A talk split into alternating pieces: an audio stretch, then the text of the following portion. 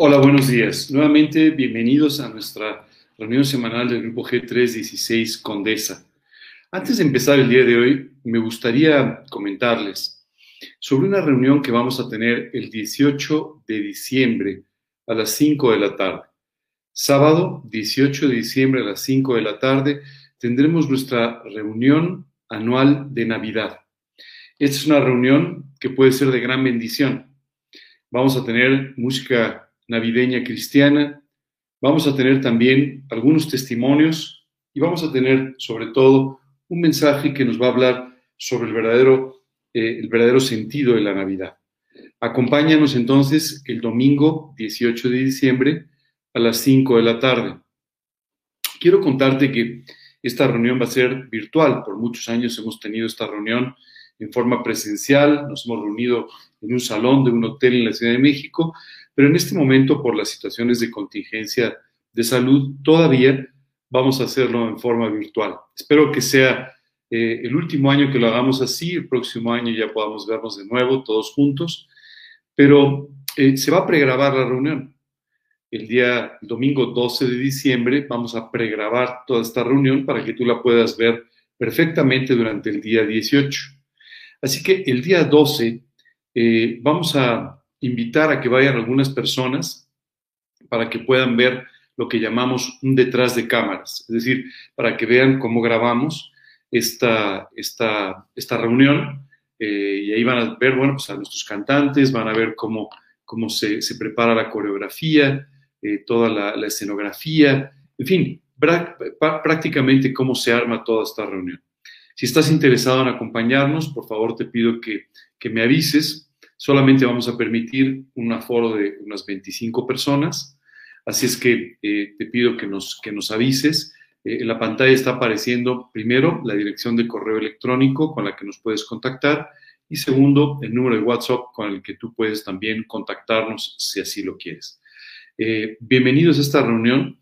espero que puedas invitar a mucha gente. Vamos a preparar una invitación virtual para que tú puedas mandar a muchas personas amigos, familiares, en fin. Y de esta manera ellos puedan también escuchar sobre el verdadero mensaje de la Navidad.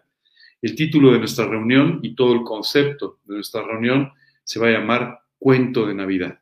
Así es que eh, los espero el día 18 de diciembre a las 5 de la tarde. El día de ayer tuvimos una muy interesante entrevista que pueden encontrar en nuestras plataformas G316 Adultos Mayores y YouTube Adultos Mayores eh, una entrevista con, un, hermano en Cristo, una persona que pasó por una situación realmente excepcional hace apenas unos meses. El título de la reunión es Los milagros sí existen y podemos hablar ahí un poco más sobre todo esto que Dios hace en la vida de las personas, en cada uno de nosotros, en forma totalmente sobrenatural, pero a través de lo cual Dios cuida nuestras vidas, nos guarda y permite que nuestras vidas puedan tener una gran proyección, un gran impacto en la vida de los demás. Te pido que, que, nos acompañes escuchando esta entrevista que fue de mucho aliento, al menos para mi vida fue de mucho, mucho aliento el poder escuchar todas estas cosas que Dios hace. Pero bueno, sin más preámbulo esta mañana, vamos a orar para comenzar con nuestro mensaje del día de hoy. Nuestro mensaje hoy se llama La ansiedad. Y vamos a estar hablando de un pasaje del Evangelio de Lucas donde Jesús nos habla claramente sobre este que podríamos decir es prácticamente el mal de nuestro siglo. Vamos a comenzar con una oración. Por favor, cierra tus ojos, inclina tu rostro y acompáñame orando a Dios. Señor, queremos darte muchas gracias por esta mañana. Gracias, Dios, por tu profundo cuidado por nuestras vidas. Gracias por todo lo que tú haces, Señor. Te pedimos en particular en este día que tú derrames tu gracia sobre nuestros corazones, y Padre, que tú traigas eh, un gran impacto a este mensaje. Enséñanos, Dios, a vivir libres de este, pues de este flagelo de la, de la sociedad actual, de la ansiedad. Padre, te pedimos que tú nos enseñes a través de tu palabra y que tú nos confortes a través de ella. Guía todas las palabras en el nombre de Cristo Jesús. Amén. Como les comenté, hoy vamos a estar hablando de este tema y me gustaría pedirles que abran sus Biblias en el Evangelio de Lucas en el capítulo 12, de los versículos 22 en adelante, a los que nos vamos a estar refiriendo durante esta mañana. Lo primero que tenemos que pensar es, ¿qué es la ansiedad? Porque muchas veces confundimos algunos de estos términos. Hoy en día están tan de moda estos términos del estrés y la ansiedad y la depresión, que en realidad son problemas muy graves que está enfrentando nuestra sociedad actual. La ansiedad es cuando tú y yo tenemos un temor, una preocupación, estamos nerviosos por algo que va a suceder o por algo que pensamos que va a suceder. La realidad es que muchas de las cosas que tú y yo tememos que pueden suceder jamás suceden o jamás suceden en la forma en la que nosotros pensamos que se iban a dar. La ansiedad es entonces este estado de ánimo, de nervio, de preocupación, de estrés con respecto a las cosas que pueden o que pensamos que van a suceder. La realidad es que eh, últimamente, sobre todo, he escuchado a varias personas que pasando por pruebas, pasando por diferentes dificultades en la vida, sufren de esta ansiedad, incluso al grado de tener ataques de ansiedad o ataques de pánico que les, provocan la pérdida de la memoria, la pérdida del razonamiento normal de nuestro cerebro, la pérdida del sueño, la pérdida del apetito o el exceso de apetito y todos estos desórdenes que finalmente acaban impactando nuestra salud. Oye, ¿a Dios le preocupa que tú y yo vivamos libres de ansiedad? Por supuesto que le preocupa. Jesús hace dos mil años nos dejó a través de un mensaje plasmado en los evangelios, en este caso en el Evangelio de Lucas, cuál es la fórmula para que tú y yo podamos vivir libres de ansiedad. Y la verdad es que cuando hablamos de ansiedad, no hay una sola persona en este mundo que pueda decir que nunca la ha experimentado o que no la experimenta con cierta frecuencia. Por eso el mensaje de hoy es tan importante con respecto a tu propia vida, porque Dios diseñó una vida para que tú y yo no tengamos que vivirla de esta manera y no tengamos que cargar con todos estos, eh, todos estos temores. La realidad es que nuestro cuerpo, nuestra mente, nuestra, nuestra, todo nuestro ámbito emocional no fue creado por Dios para que tú y yo cargásemos con todo esto. Es por eso que a veces nuestro cerebro se desconecta o nuestro cerebro empieza a funcionar mal o empezamos a tener ciertas distorsiones en nuestra salud provenientes de estos estados terribles de ansiedad.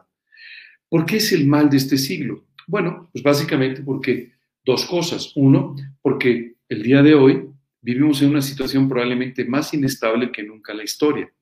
Sobre todo, estos dos últimos años han quitado la poca estabilidad que las personas pensábamos que teníamos. En realidad, toda esta crisis de salud, toda esta crisis económica como consecuencia de la crisis de salud y todas las cosas que se han derivado de esta situación, han acabado con esta aparente seguridad que muchas personas tenían o teníamos. Han acabado con la seguridad económica, han acabado con la seguridad de nuestro día a día, de nuestra salud, de nuestro ámbito familiar. Y entonces esto comienza a traer muchas preocupaciones a nuestra vida en las cuales no deberíamos pero inevitablemente vivimos. Antes de empezar con esta exposición, el día de hoy quisiera decirte que no se trata de juzgarte o no se trata de juzgar tus circunstancias o la situación que estás viviendo. A veces vivimos situaciones realmente de excepción. A veces por situaciones de enfermedad, por situaciones de crisis, vivimos momentos que son verdaderamente de excepción, totalmente fuera de lo normal.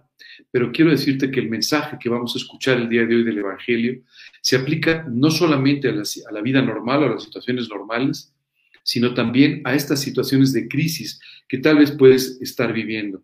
Es importante que, entendamos algo, porque a veces tú y yo pensamos que como creyentes no estamos expuestos a estas situaciones. Yo escucho a algunas personas que te hablan de la vida cristiana como si fuera una vida de fantasía que no tiene nada que ver con lo que dice la Biblia o incluso con sus testimonios o con sus propias vidas. Hay muchas veces que nosotros queremos vivir de una manera, pero no necesariamente estamos viviendo de ella. Quiero contarte que hace muchos años, recuerdo que eh, yo estaba en un trabajo en ese momento de un gran estrés por la situación concreta que estábamos viviendo en esa empresa. Y recuerdo que llegué a visitar a una, a una doctora, una doctora cristiana también, con la que estuve conversando un poco sobre cómo yo estaba eh, eh, descansando en el Señor y el estrés no me afectaba en absoluto. Y bueno, le di todo un sermón sobre ciertas cosas. Recuerdo que minutos después me tomó la presión y me dijo, tenemos un pequeño problema. Yo puedo creer en todo el sermón que me acabas de dar o puedo creer lo que me está diciendo tu cuerpo. Y la realidad es que le tuve que decir, pues mejor creerle a mi cuerpo. Me da la impresión de que quiero vivir así, pero no necesariamente estoy teniendo esa victoria.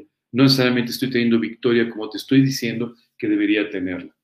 El día de hoy no se trata de juzgar tu situación particular, sino más bien ayudarte a que sí puedas tener victoria sobre esta problemática, independientemente de las crisis que estés viviendo, independientemente de las situaciones difíciles que estés viviendo. Una pregunta que a veces nos hacemos es, si Dios tiene el control sobre todas las cosas y tiene el control sobre nuestra vida, ¿por qué no simplemente evita todos los problemas y de esa manera podemos tener una vida tremendamente placentera? Hmm. Aquí está el segundo problema de la actualidad, de los dos que hace un rato te mencioné. Hoy en día los seres humanos estamos, tendemos mucho, estamos muy enfocados a tener una vida tranquila, placentera, sin problemas, y pensamos que la vida cristiana debería ser así y que Dios de alguna manera debería entender que la vida que nosotros debemos tener es así. Sin embargo, esto es contrario a lo que Dios nos enseña en su palabra y es contrario a lo que tú y yo necesitamos. Tú y yo no necesitamos una vida libre de problemas. Tú y yo no necesitamos una, libre, una vida libre de nerviosismo, de estrés o de situaciones de crisis. Lo que tú y yo necesitamos es aprender a descansar en el Señor de tal manera que estas situaciones de ansiedad, de crisis, no nos afecten más allá de lo que Dios está permitiendo. ¿A dónde voy con todo esto? Dios permite estas situaciones de crisis. Dios permite esta inestabilidad. Dios permite que tú y yo tengamos esta inseguridad, básicamente para que podamos vivir permanentemente dependiendo de Él. Los seres humanos tendemos siempre a depender de algo o de alguien y podemos depender de nosotros mismos, lo cual, aunque es el mensaje del humanismo actual, es un terrible error, porque nos encontraremos rápidamente con nuestras debilidades, nos encontraremos rápidamente con nuestras limitaciones y de esa manera no solamente caeremos en situaciones de ansiedad, pero también de estrés y hasta de depresión al darnos cuenta de que muchos de los problemas que enfrentamos en la vida escapan a nuestra propia capacidad, escapan a nuestra propia posibilidad de resolverlos. Hay personas que depositan su confianza en las circunstancias, y por algún motivo que a veces es difícil de comprender, siempre tienen un optimismo desmedido pensando que las circunstancias de alguna manera mejorarán o cambiarán en forma positiva en el futuro. Hay gente que vive esperando que, le toque la lotería. Hay gente que vive esperando la llamada de algún amigo que seguramente le va a resolver su problema. Hay personas que todo el tiempo están solamente confiando en que alguien, alguna persona que ellos conocen, de alguna manera les va a resolver su situación actual. Todo esto es un error. Cuando tú y yo dependemos de esta manera de las circunstancias o de las personas, lo único que estamos haciendo es crear mucha más inestabilidad a nuestra vida de la que en sí mismo deberíamos tener. Hay personas que dependen de las autoridades, que dependen, y lo que nos han demostrado todas las crisis que hemos ido enfrentando en nuestra vida es que aún siendo personas bien intencionadas, cuando lo son, ni siquiera ellos pueden resolver nuestros problemas en forma regular. Y muchas personas el día de hoy toman su confianza o ponen su confianza en un sistema económico, en un sistema político, en un líder, para solamente encontrar que nada de esto puede traer una solución final, definitiva a su vida. Algún día, cuando la Biblia eh, se cumpla en cuanto a la segunda venida de Cristo y tú y yo seamos arrebatados para recibir al Señor en los cielos, habrá un líder mundial y ese líder mundial será seguido por multitudes que pensarán que ese líder puede resolver sus problemas y puede resolver sus vidas. Créeme que esto no es nada nuevo. Hoy en día hay muchos líderes así y hay muchas personas que siguen a estos líderes pensando que van a encontrar ahí la respuesta para sus vidas, para solo encontrar que tarde o temprano eso no es tampoco una realidad. ¿Qué es lo que Dios quiere que aprendamos tú y yo? A sola y exclusivamente depender de Dios. Porque Dios tiene el control de tu vida. Dios tiene el control de las circunstancias. Dios tiene, el control de la eternidad. Y Dios, como consecuencia, puede hacer en tu vida todo aquello necesario para tu bien. Y lo más importante, y nunca dudes de esto, Dios te ama de tal manera que permite cada situación en tu vida con un propósito de amor para de esta manera llevarte a crecer espiritualmente, llevarte a ser verdaderamente feliz al margen de las circunstancias, al margen de los problemas que tú y yo tengamos que, enfrentar en la vida. ¿Por qué las circunstancias cambian tanto? Porque hay seres humanos involucrados en las circunstancias. Y los seres humanos somos particularmente inestables. Aunque queramos pensar de otra manera, somos profundamente inestables. Dependemos de nuestras emociones, dependemos de nuestros intereses, dependemos de nuestros prejuicios, dependemos de muchas cosas que en el fondo hacen que hoy pensemos de una manera y mañana de otra, que seamos particularmente inestables en todos los aspectos de nuestra vida. Así que no podemos tampoco depender de las circunstancias que son extraordinariamente cambiantes. Es por eso que tenemos que aprender a poner nuestra confianza donde debe estar, confianza en el Señor. ¿Qué es lo que busca el mundo todo el tiempo? Lo que el mundo busca son básicamente seguridades, anclas para su vida. Y es por eso que hoy en día existe una tremenda industria de los seguros. No te estoy diciendo que no compres un seguro, no, no se trata de eso. Pero esto es uno de los anclas. Voy a comprar un seguro, un seguro de vida, un seguro de gastos médicos, un seguro de educación, un seguro, un seguro del seguro. ¿Para qué? Justamente para tratar de vivir seguros, para que ningún imprevisto o ninguna situación que pueda presentarse en el futuro me pueda tomar por sorpresa. La realidad es que si bien es una buena práctica, es una práctica inteligente, sabia, el usar seguros, los seguros no te pueden asegurar ningún aspecto de tu vida. ¿Qué otra cosa buscan los seres humanos? Buscan la seguridad, por ejemplo, a través del dinero. Porque aparentemente el dinero compra tranquilidad. Aparentemente el dinero te compra cierta seguridad. Sin embargo, me gustaría hacerte una pregunta esta mañana. ¿Con cuánto dinero en tu cuenta de banco te sentirías totalmente seguro y dejarías de tener ansiedad?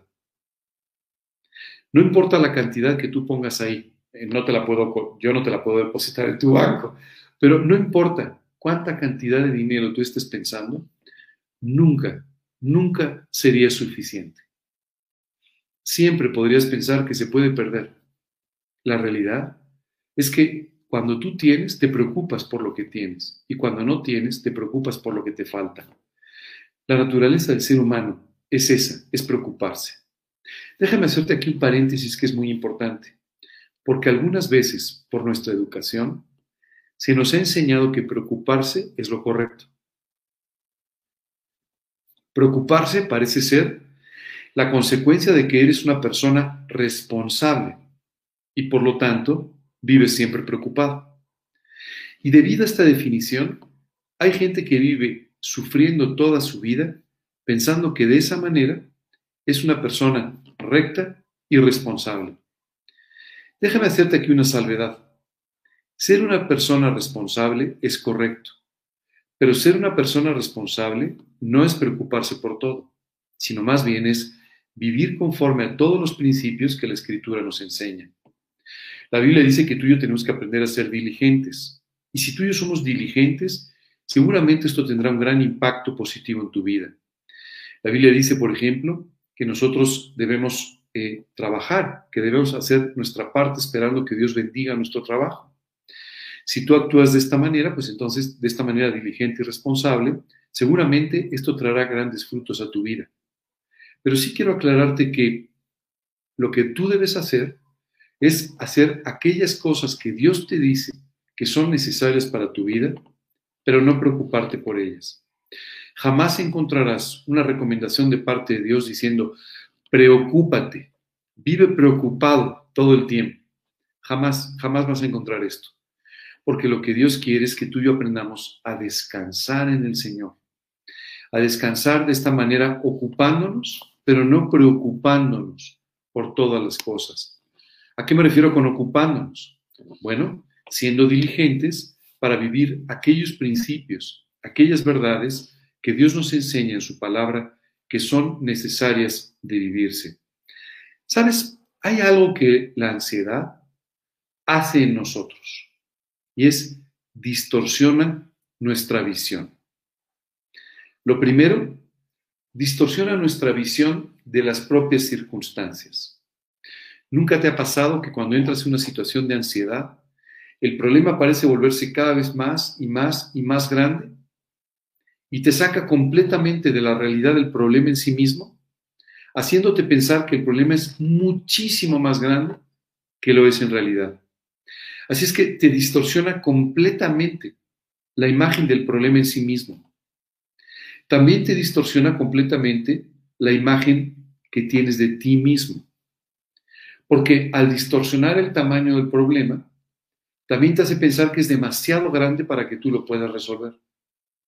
Y entonces distorsiona completamente tu imagen sobre el problema. Hay muchas personas que se sienten fracasados porque sienten que los problemas que tienen que enfrentar son mucho más grandes que su capacidad que ellos mismos, cuando ni siquiera el problema es de ese tamaño.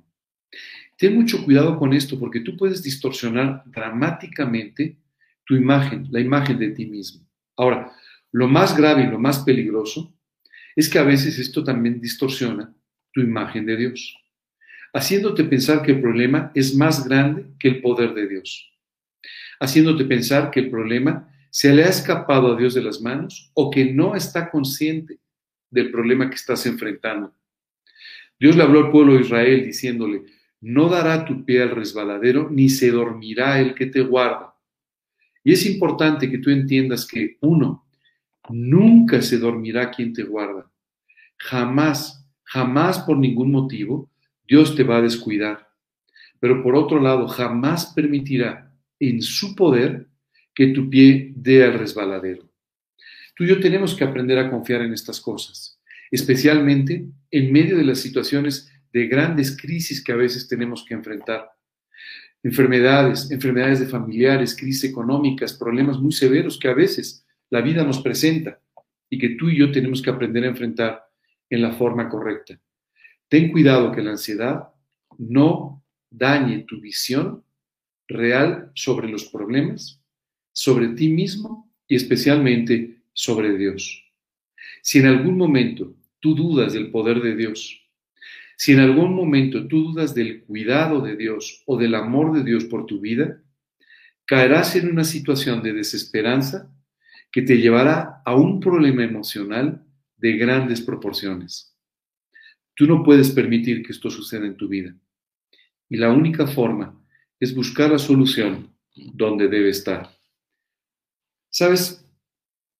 Vamos a comenzar a leer estos versículos donde Dios nos va a ir dando poco a poco la clave de cómo vivir de esta manera. Comienza el versículo 22 diciendo así, dijo luego a sus discípulos, por tanto os digo, no os afanéis por vuestra vida, qué comeréis, ni por el cuerpo, qué vestiréis. Aquí Jesús empieza hablando con sus discípulos para decirles algo muy importante, especialmente está hablando con un grupo de personas que habían dejado sus trabajos, habían dejado sus negocios por seguir a Cristo. Y seguramente en algunos momentos en, la, noche pensando, no sé por qué, pero siempre en la noche es cuando nos viene una mayor ansiedad. Normalmente así es, ¿verdad? ¿Sabes qué me llama la atención? Hay una serie de programas nocturnos en todos los canales de televisión de todo el mundo. Y esos programas nocturnos siempre son los que, ya sabes, las empresas que te venden soluciones, porque normalmente la gente pierde el sueño por sus problemas, pierde el sueño por su ansiedad. Y cuando enciende la televisión, ahí están aquellos vendedores de ilusiones que lo único que hacen es mentirles diciendo que van a encontrar la solución a todos sus problemas, pagando por un libro, comprando determinada cosa o haciendo alguna otra cosa, cada vez son más creativos, que seguramente va a calmar tu ansiedad. Pero esto no sucede, nunca sucede. Pero hay ciertas cosas en particular que, por supuesto, eh, eh, nos quitan el sueño y nos hacen. Entonces pensar, y seguramente los discípulos algunas noches eh, despertaban pensando, bueno, ¿y, ¿y, qué vamos a hacer nosotros después? Porque estamos siguiendo a Jesús. Pero, ¿y si Jesús no estuviera mañana? ¿Y qué va a pasar con nuestras familias? Y seguramente les asaltaban todos estos temores. Y es por eso que Jesús llega a darles esta esta exhortación tan importante. Una de las cosas maravillosas que yo he visto en mi relación con Dios es que Él siempre tiene la respuesta a mis preocupaciones en el momento en el que aparecen. Ni siquiera, ni siquiera necesito llegar a decirle, Dios, estoy preocupado. Él lo sabe de antemano y ya tiene la respuesta para mi vida. Ya tiene el mensaje necesario para mi vida.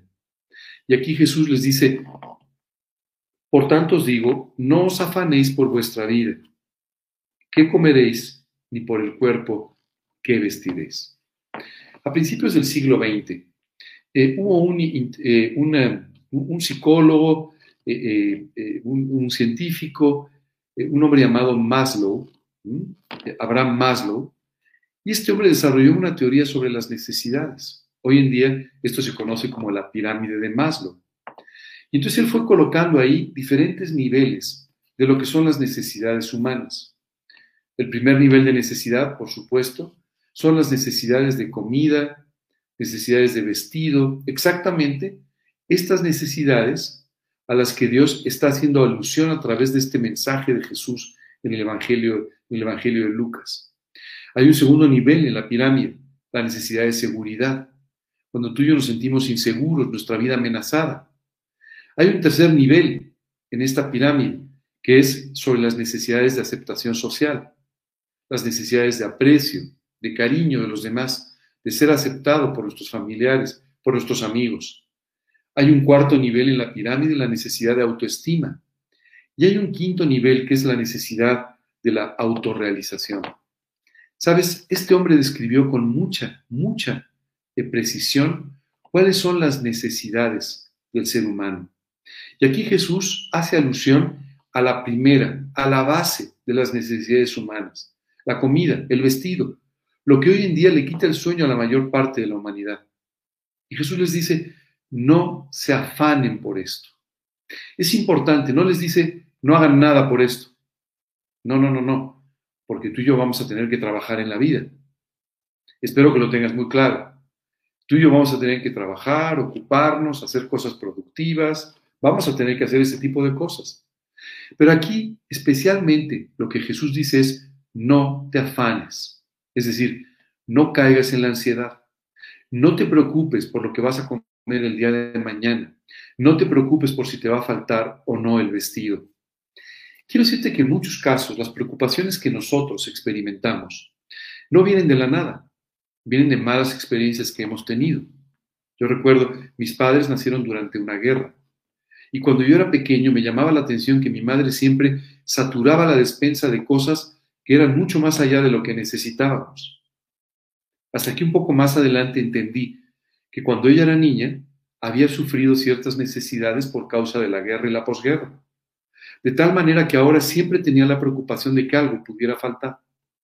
Y esto era algo que le preocupaba. Hoy, gracias a Dios y por su consuelo y su cuidado sobre su vida, hoy simplemente ya no tiene que vivir con estos temores. Pero muchas veces tú y yo vivimos con ciertos temores. Acumulamos ropa de más, acumulamos cosas de comida, acumulamos dinero en la cuenta, acumulamos siempre pensando que puede venir una situación que nos va a desbalancear por completo. Y aquí Jesús les dice a las personas, no te afanes, no te preocupes, no estés ansioso. Pero sabes, muchas personas dicen esto, no solamente Jesús, pero te lo dicen basado en cosas que no tienen ningún sentido y que no son ningún ancla de tu confianza. Pero Jesús hoy nos va a enseñar que confiando en Él, tú y yo sí podemos descansar en cada una de estas cosas. Sí podemos estar tranquilos y reposar sabiendo que nunca, Nunca nos faltará. Nunca dará tu pie resbaladero. Nunca se dormirá el que te guarda. Decía David que después de haber vivido muchos años nunca había visto a un justo desamparado ni a su descendencia que mendigara pan. ¿Sabes? Dios jamás te va a fallar. Nunca te va a fallar. Pero aquí Dios te explica cómo debes vivir, cómo debes entender esta enseñanza y finalmente ¿cómo puedes descansar? Esto es muy importante. Escucha lo que dice en los siguientes versículos, porque además hace comparaciones que a veces ni siquiera nos detenemos a analizar. Continúa diciendo el siguiente versículo, la vida es más que la comida y el cuerpo que el vestido. ¿Sabes? Esto es realmente maravilloso. Jesús quiere que tú y yo entendamos que el problema más grave que tú y yo tenemos es la vida en sí misma. Que nuestra vida, nuestro cuerpo, nuestra eternidad son en realidad lo más importante. Hay un versículo maravilloso, maravilloso en el Antiguo Testamento, en el libro de Eclesiastés, que nos dice, anda y come tu pan con gozo y bebe tu vino con alegre corazón, porque tus obras ya son agradables a Dios. Qué maravilloso cuando tú y yo podemos disfrutar de lo que tenemos. Si es mucho, si es poco, si es más, si es menos, pero podemos disfrutar completamente de las cosas que tenemos porque nuestras obras ya son agradables a Dios. Lo primero que el día de hoy te quiero decir es que tú necesitas tener la seguridad de tu relación con Dios y de la eternidad. Tú tienes que tener la seguridad de que tus obras ya son agradables a Dios. Es importante entender esto porque no es que nuestras obras le agraden a Dios. Nuestras obras hacen agradables a Dios cuando Él las puede ver a través del sacrificio de Jesucristo. Solamente la fe en Jesucristo y en lo que Él hizo en la cruz del Calvario, puede salvarnos de la paga de los pecados y puede darnos una victoria y una vida eterna. Hoy, si tú no tienes esta seguridad de tu salvación, si tú no tienes esta seguridad de tu eternidad al lado de Dios, quiero pedirte que continúes conmigo por unos minutos, porque en la parte final de esta predicación te voy a explicar cómo poder tener esta seguridad de la eternidad, esta seguridad de una vida al lado de Dios. Pero sabes, si hoy tú estás experimentando la seguridad de tu vida eterna, anda y come tu pan con gozo y bebe tu vino con alegre corazón. Tus obras ya son agradables a Dios. Por eso es importante escuchar estas palabras de Jesús. La vida es más que la comida. El cuerpo más que el vestido. ¿Te estás preocupando por cosas de esta vida? Cuando Dios puede ya tener resuelto tu problema eterno. Ahora déjame hacer una reflexión contigo. Dice un versículo, el que nos ha dado esta salvación a través de Jesucristo, dice el versículo, ¿cómo no nos dará también con Él todas estas cosas? La reflexión es, si Dios tuvo el cuidado en su amor por proveerte de una solución para tu eternidad, ¿tú crees que se ha olvidado de tu comida de mañana? ¿Crees que se ha olvidado de tu vestido? ¿Crees que se ha olvidado de tu necesidad? No se ha olvidado de nada de ello. ¿Sabes qué me parece maravilloso? Cuando yo veía esta pirámide de este hombre, Maslow, me llamaba la atención cómo Dios se ha preocupado por todas nuestras necesidades, absolutamente por cada nivel de la pirámide, cubriendo nuestra vida con la solución para cada una de estas cosas, para que tú y yo vivamos felices, completos y satisfechos. Qué maravilloso entender que para Dios somos tan importantes que ha traído la solución integral para nuestras vidas. Y si es así, y si crees en esto, ¿por qué te afanas por el día de mañana?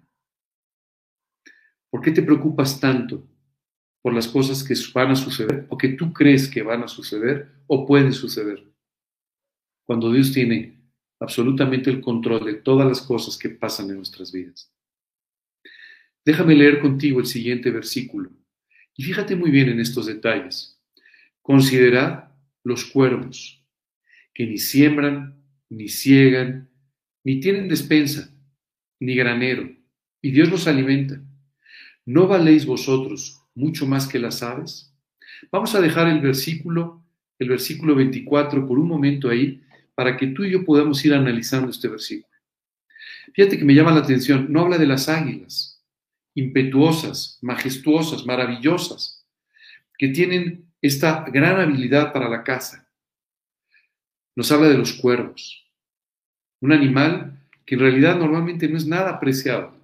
A través de la historia, los cuervos, por su, por su color, por, su, eh, por sus ojos saltones, siempre han sido considerados como eh, eh, un mal mensajero, como algo malo. digámoslo así, lo más bajo dentro de la escala de las aves. Pero además no son particularmente cazadores. Los cuervos comen lo que se encuentran, lo que sea, literalmente lo que sea. No tienen una gran habilidad de cazadores como las águilas o los halcones. Comen lo que hay. Y fíjate lo que dice aquí la Biblia. Considera a los cuervos. Ni siembran, ni cosechan, ni tienen despensas, ni siquiera tienen grandes habilidades. Sin embargo, Dios los alimenta. ¿Sabes qué es maravilloso? En el Antiguo Testamento tú y yo vemos a un profeta que en medio de una gran hambruna en el lugar donde estaba viviendo, fue alimentado no por las majestuosas águilas, sino fue alimentado por los cuervos. ¿Por qué Dios mandó cuervos y no mandó un halcón o un águila? Solamente para mostrarles, fíjate, yo te puedo alimentar aún de lo más bajo de la escala animal, aún de aquellas aves que ni siquiera aprecias, que no te parecen ni siquiera valiosas, yo te puedo alimentar. Yo puedo hacer lo que sea necesario. Puedo hacer por ti todo lo que quiera, siempre para tu bien. Y termina el versículo con una comparación tremenda, porque te está poniendo a los cuervos y te dice, ¿no crees que vales más para Dios que un cuervo? ¿No te parece que vales mucho más delante de Dios que las aves? Seguramente aquí tú pensarás, oye, las aves también tienen un valor. Por supuesto. Pero fíjate cuánto vales que Jesucristo murió por ti en la cruz. Después de haber hecho un sacrificio por ti en la cruz, ¿tú piensas que vales menos que los cuervos? Qué increíble cómo Dios aquí nos enfrenta con estas situaciones. Simplemente nos dice, despierta, date cuenta, entiende con quién estás tratando y cuánto te valora. El siguiente versículo nos hace otra comparación extraordinaria. ¿Y quién de vosotros podrá afanarse, con afanarse, añadir a su estatura un codo? ¿Tú crees que puedes hacerte un poquito más alto porque te preocupes? No. La preocupación no va a cambiar nada. Ni tu estatura, ni tu problema, ni la resolución de tu problema tampoco. Así es que, una vez más, Jesús nos está enfrentando con una realidad que es muy obvia, pero que a veces no vemos por estar tan preocupados. Muchas cosas, la mayoría, están fuera de tu control y del mío. Así que, si tú no tienes control sobre ello, ¿por qué no mejor dejas de preocuparte y recurres a alguien que es el único que tiene control sobre todas las cosas? Dios mismo. ¿Sabes qué me impresiona? Cómo tú y yo terminamos las oraciones y no lo entendemos. Oramos pidiendo a Dios las cosas, Señor, te pido que tú hagas esto, te pido que hagas esto, y al final decimos, te lo pido en el nombre de Cristo.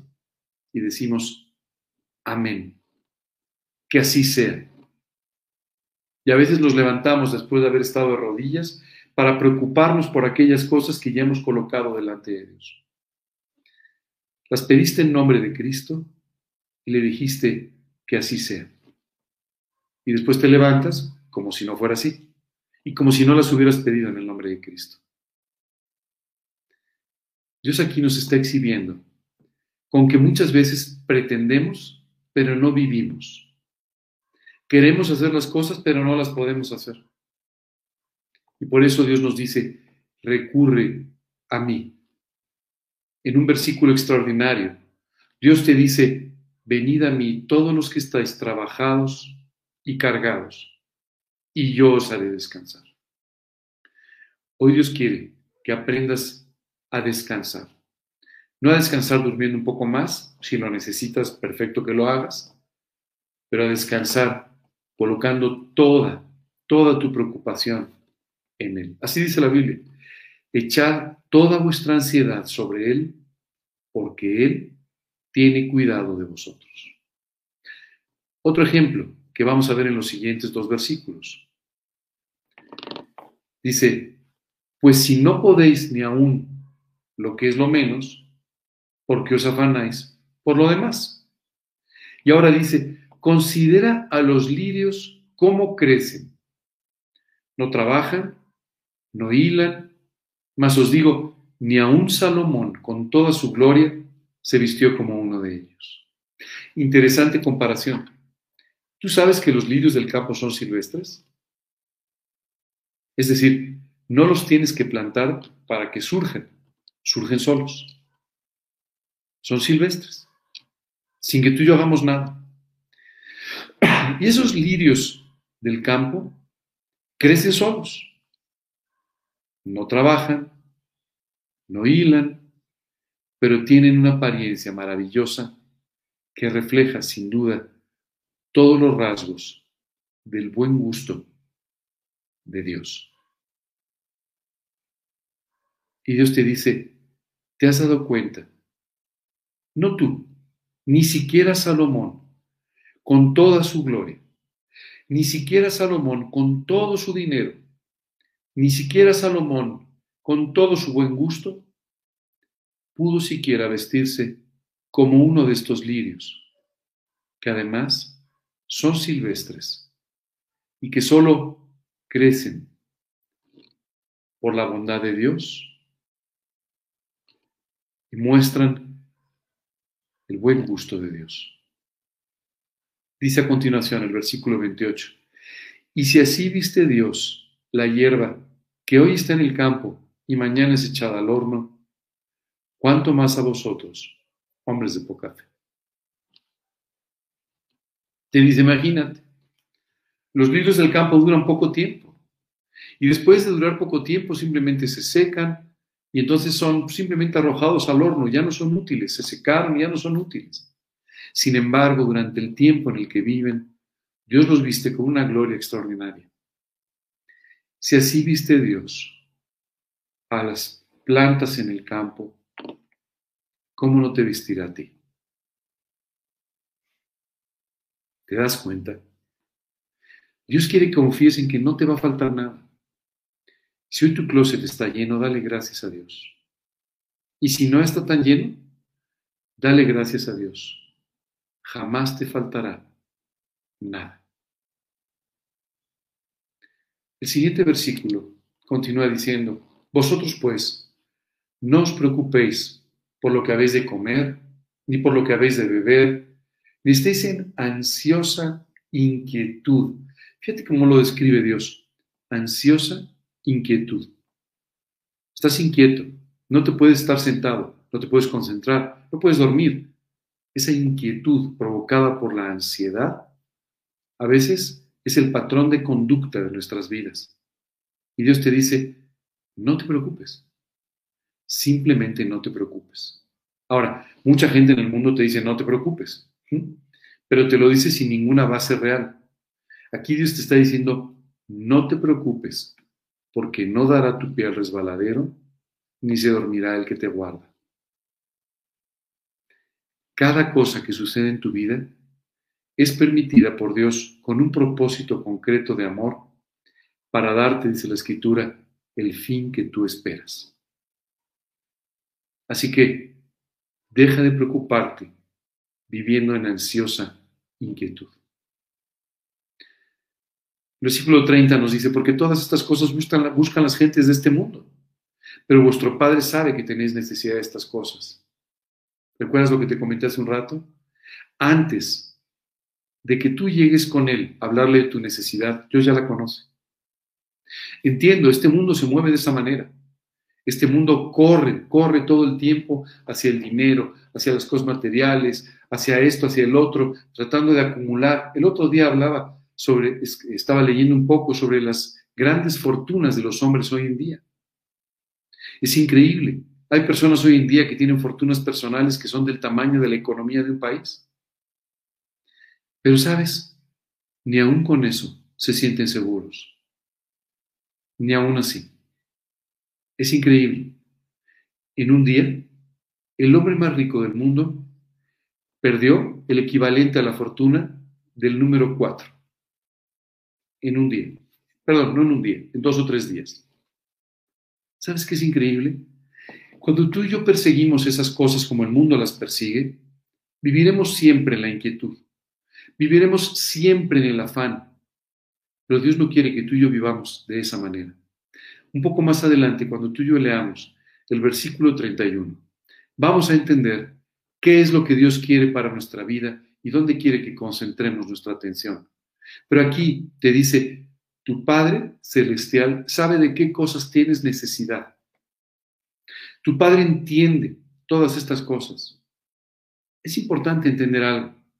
Dios nos dice que perseveremos en la oración y debemos hacerlo. Pero tú y yo tenemos que tener cuidado porque a veces estamos orando insistentemente por un tema solamente reflejando nuestra propia incredulidad. Una cosa es que tú perseveres conforme a la enseñanza de la Escritura orando por un tema y otra cosa es que perseveres porque no crees que Dios lo vaya a hacer. Tú y yo tenemos que pedir creyendo. Esta fue la instrucción de Jesús. Pedid y se os dará. Pero pedid con fe.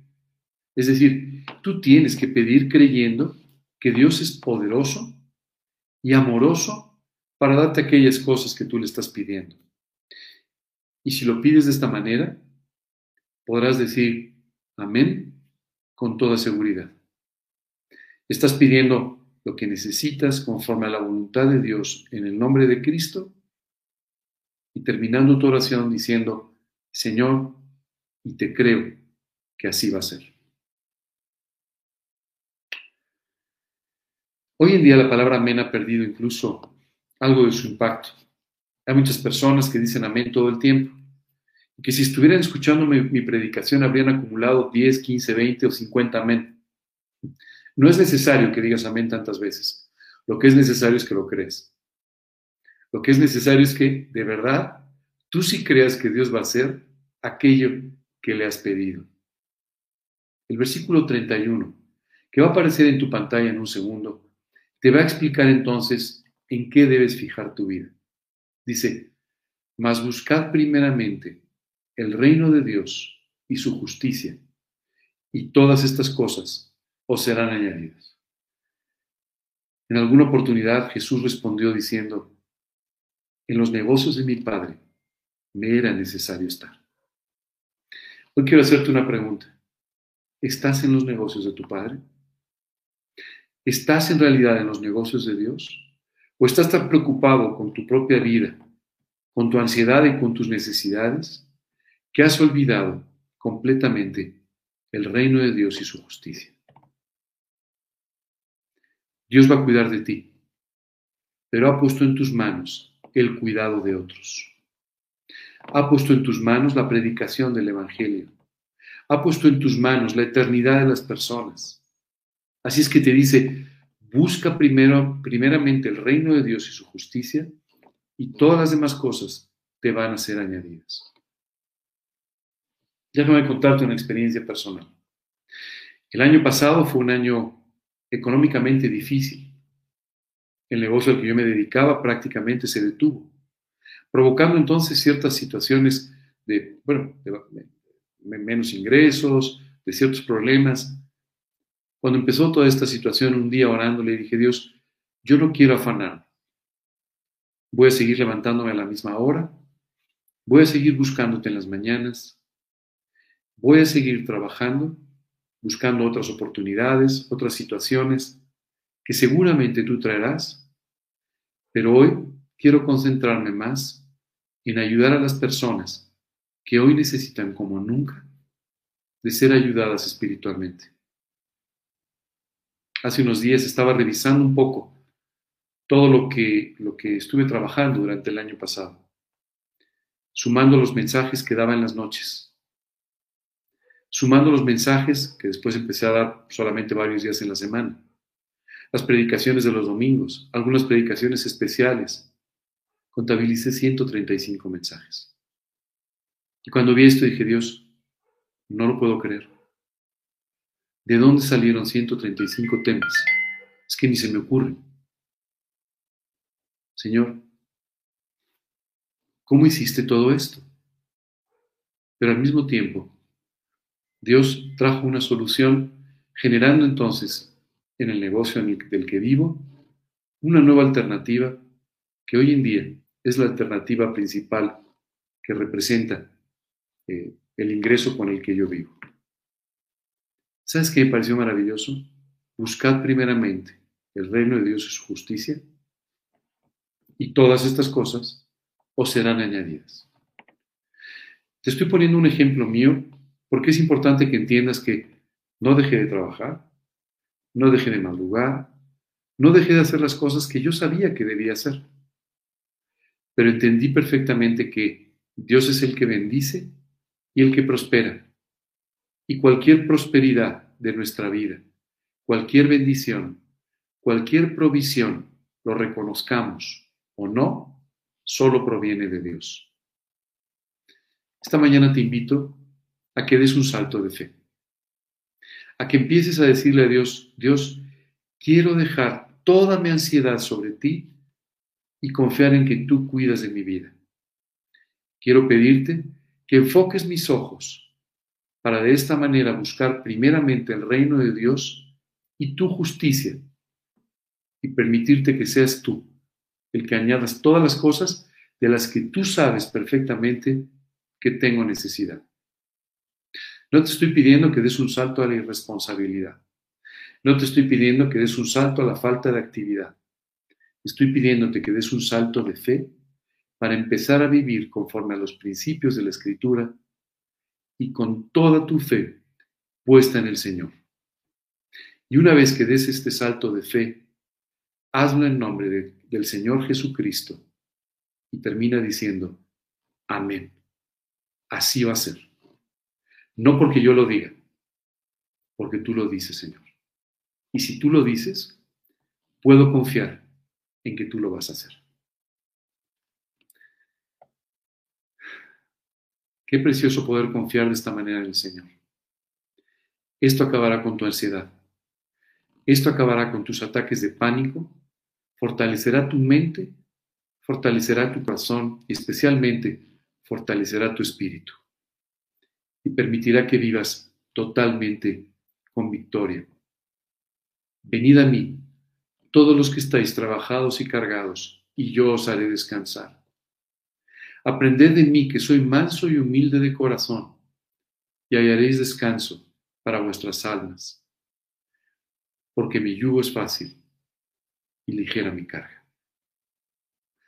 Dios quiere darte una vida ligera, que te coloques del otro lado del yugo, que le permitas a Él llevar la carga para que tú solamente hagas aquello que te está enseñando caminando a tu lado. Hoy te invito a que abandones la ansiedad para siempre. Estoy seguro que esto va a ser una tendencia natural. A veces serás eh, asaltado por la ansiedad y cuando esto suceda, haz lo que dice la Biblia. Echad toda vuestra ansiedad sobre Él porque Él tiene cuidado de vosotros. Cada vez que se presente esta ansiedad, échala a los pies de Cristo y vuelve a confiar en Él. Y si vuelve a venir un ataque de ansiedad, otra vez a los pies de Cristo y vuelve a confiar en Él. Mírate en el espejo, compárate con los cuervos, compárate con los lirios del campo y dime si Dios no va a cuidar de tu vida. Recuerda la cruz, voltea a ver a la cruz y dime si fuiste, tu vida fue tan importante, tu eternidad fue tan importante para que Jesucristo se hiciera un hombre y muriera en la cruz por ti. ¿cómo no nos dará con Él también todas las cosas? Así que descansa, dale gracias a Dios por lo que tienes y por lo que no tienes, pidiéndole que siempre, siempre te dé lo necesario. Si vives de esta manera, comerás tu pan con gozo y beberás tu vino con alegre corazón sabiendo que tus obras ya son agradables a Dios.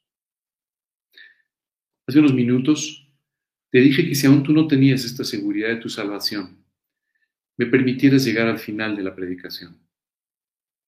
Hoy quiero decirte que este Dios maravilloso,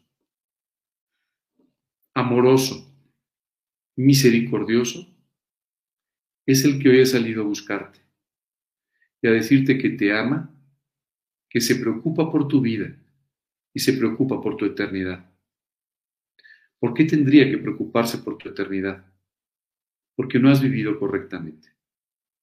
Tal vez has sido un poco un poco menos responsable, juicioso, pero tú y yo sabemos que has fallado muchas veces.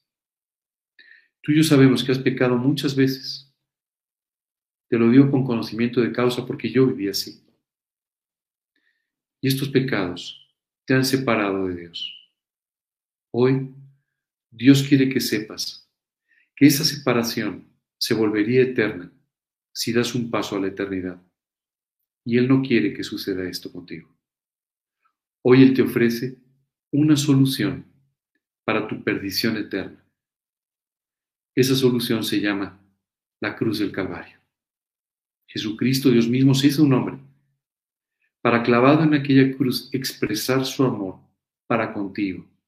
Dice literalmente, porque de tal manera amó Dios al mundo, que ha dado a su Hijo unigénito para que todo aquel que en él cree no se pierda, mas tenga vida eterna. Hoy Dios quiere que no te pierdas, mas tengas vida eterna. Y es por eso que Jesucristo murió en aquella cruz. Jesucristo pagó por cada uno de los pecados que tú has cometido por cada mentira, por cada acto de orgullo, por cada falta, por cada pecado, Dios pagó por ti en la cruz, en la persona de Jesucristo. ¿Qué tienes que hacer entonces? Tienes que pedir perdón. Tienes que arrepentirte, es decir, tienes que empezar a ver las cosas como Dios las ve y pedirle perdón por tus pecados, pedirle perdón por tu maldad. Tienes que reconocerle y pedirle perdón y de esta manera, arrepentido por tus pecados, tienes que pedirle que te perdone, que te limpie y que te salve. No, deposites tu confianza en lo que tú puedas hacer o en tu religión o en tu filosofía. Deposita tu confianza en la cruz del Calvario, en el Señor Jesucristo que murió allí pagando por todos tus pecados y que te ama de tal manera que el día de hoy ha salido a buscarte para decirte que tiene tu salvación, solamente esperando que tú la apropies. Hoy te pido que apropies esta salvación y que invites a Cristo a tu corazón como tu Señor y tu Salvador personal. Dice la Escritura, He aquí yo estoy a la puerta y llamo. Si alguno oye mi voz y abre la puerta, entraré a Él y cenaré con Él y Él conmigo tiene ya una mesa preparada para cenar contigo esta noche.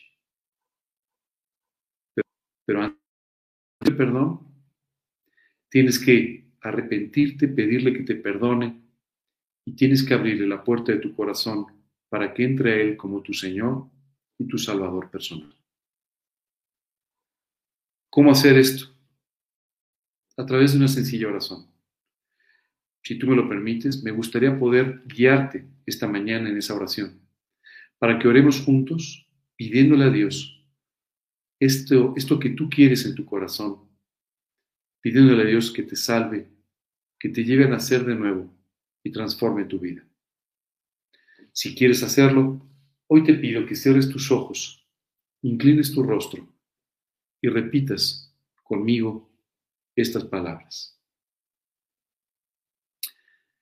Señor, quiero darte gracias por el profundo amor que tienes por mi vida. Gracias, Señor. Y hoy te pido que tú me perdones por cada uno de los pecados que he cometido, por las cosas que he pensado equivocadamente, por todas las cosas que he dicho que están mal, por todas las cosas que he hecho que sé que están mal y que son un pecado. Te pido que hoy me perdones. Perdóname, Señor.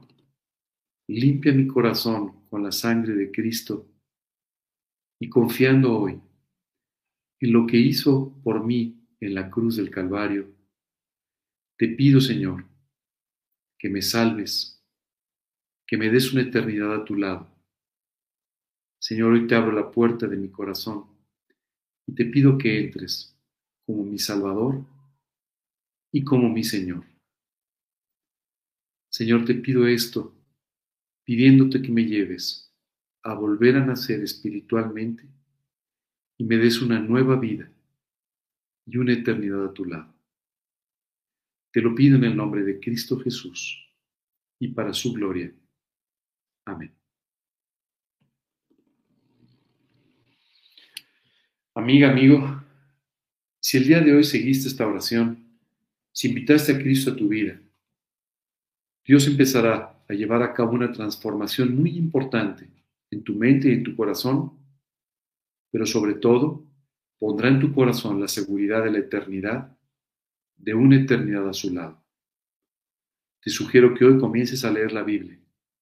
Comiences a leer especialmente los Evangelios para que conozcas más profundamente a este Jesús que pagó por ti. Ora, habla con Dios, exponle, ábrele tu corazón y Dios responderá a tus oraciones a partir de hoy. No me queda más que despedirme en esta mañana, agradeciéndoles a todos que hayan estado con nosotros, deseando que hayan aprendido esta gran enseñanza sobre la ansiedad y que de esta manera puedan vivir su vida libre de ansiedad a partir de ahora. Les recuerdo que el día 18 de diciembre tendremos a las 5 de la tarde, sábado a las 5 de la tarde, tendremos nuestra reunión de Navidad con el título Cuentos de Navidad. Música cristiana navideña, testimonios de Jesucristo y un mensaje donde hablaremos del verdadero sentido de la Navidad. Esta reunión se va a pregrabar porque eh, la vamos a hacer virtual todavía este año. Se va a pregrabar el día 12 y vamos a permitir que algunas personas puedan entrar y puedan ver físicamente, lo puedan ver ahí, cómo preparamos todo este programa con todo cariño, con todo amor para ustedes. Eh, llamamos a esto detrás de cámaras, nuestra pregrabación. Es el día domingo 12 de diciembre, eh, a las 5 de la tarde. Si tú quieres participar, si quieres ir, quieres ver cómo se graba, por favor, déjanos saber, mándanos un mensaje. Eh, solamente hay un cupo muy limitado, van a ser unas 20, 25 personas que van a poder entrar, pero si quieres acompañarnos, por favor hazlo escríbenos a esta dirección de correo angel.rodríguez.esp.gmail.com o escríbenos al WhatsApp 55 5406 0240. No me queda más que despedirme, desearles un excelente fin de semana largo. Hoy es, hoy es domingo y mañana es un día festivo. Que lo disfruten al lado del Señor. Dios los bendiga.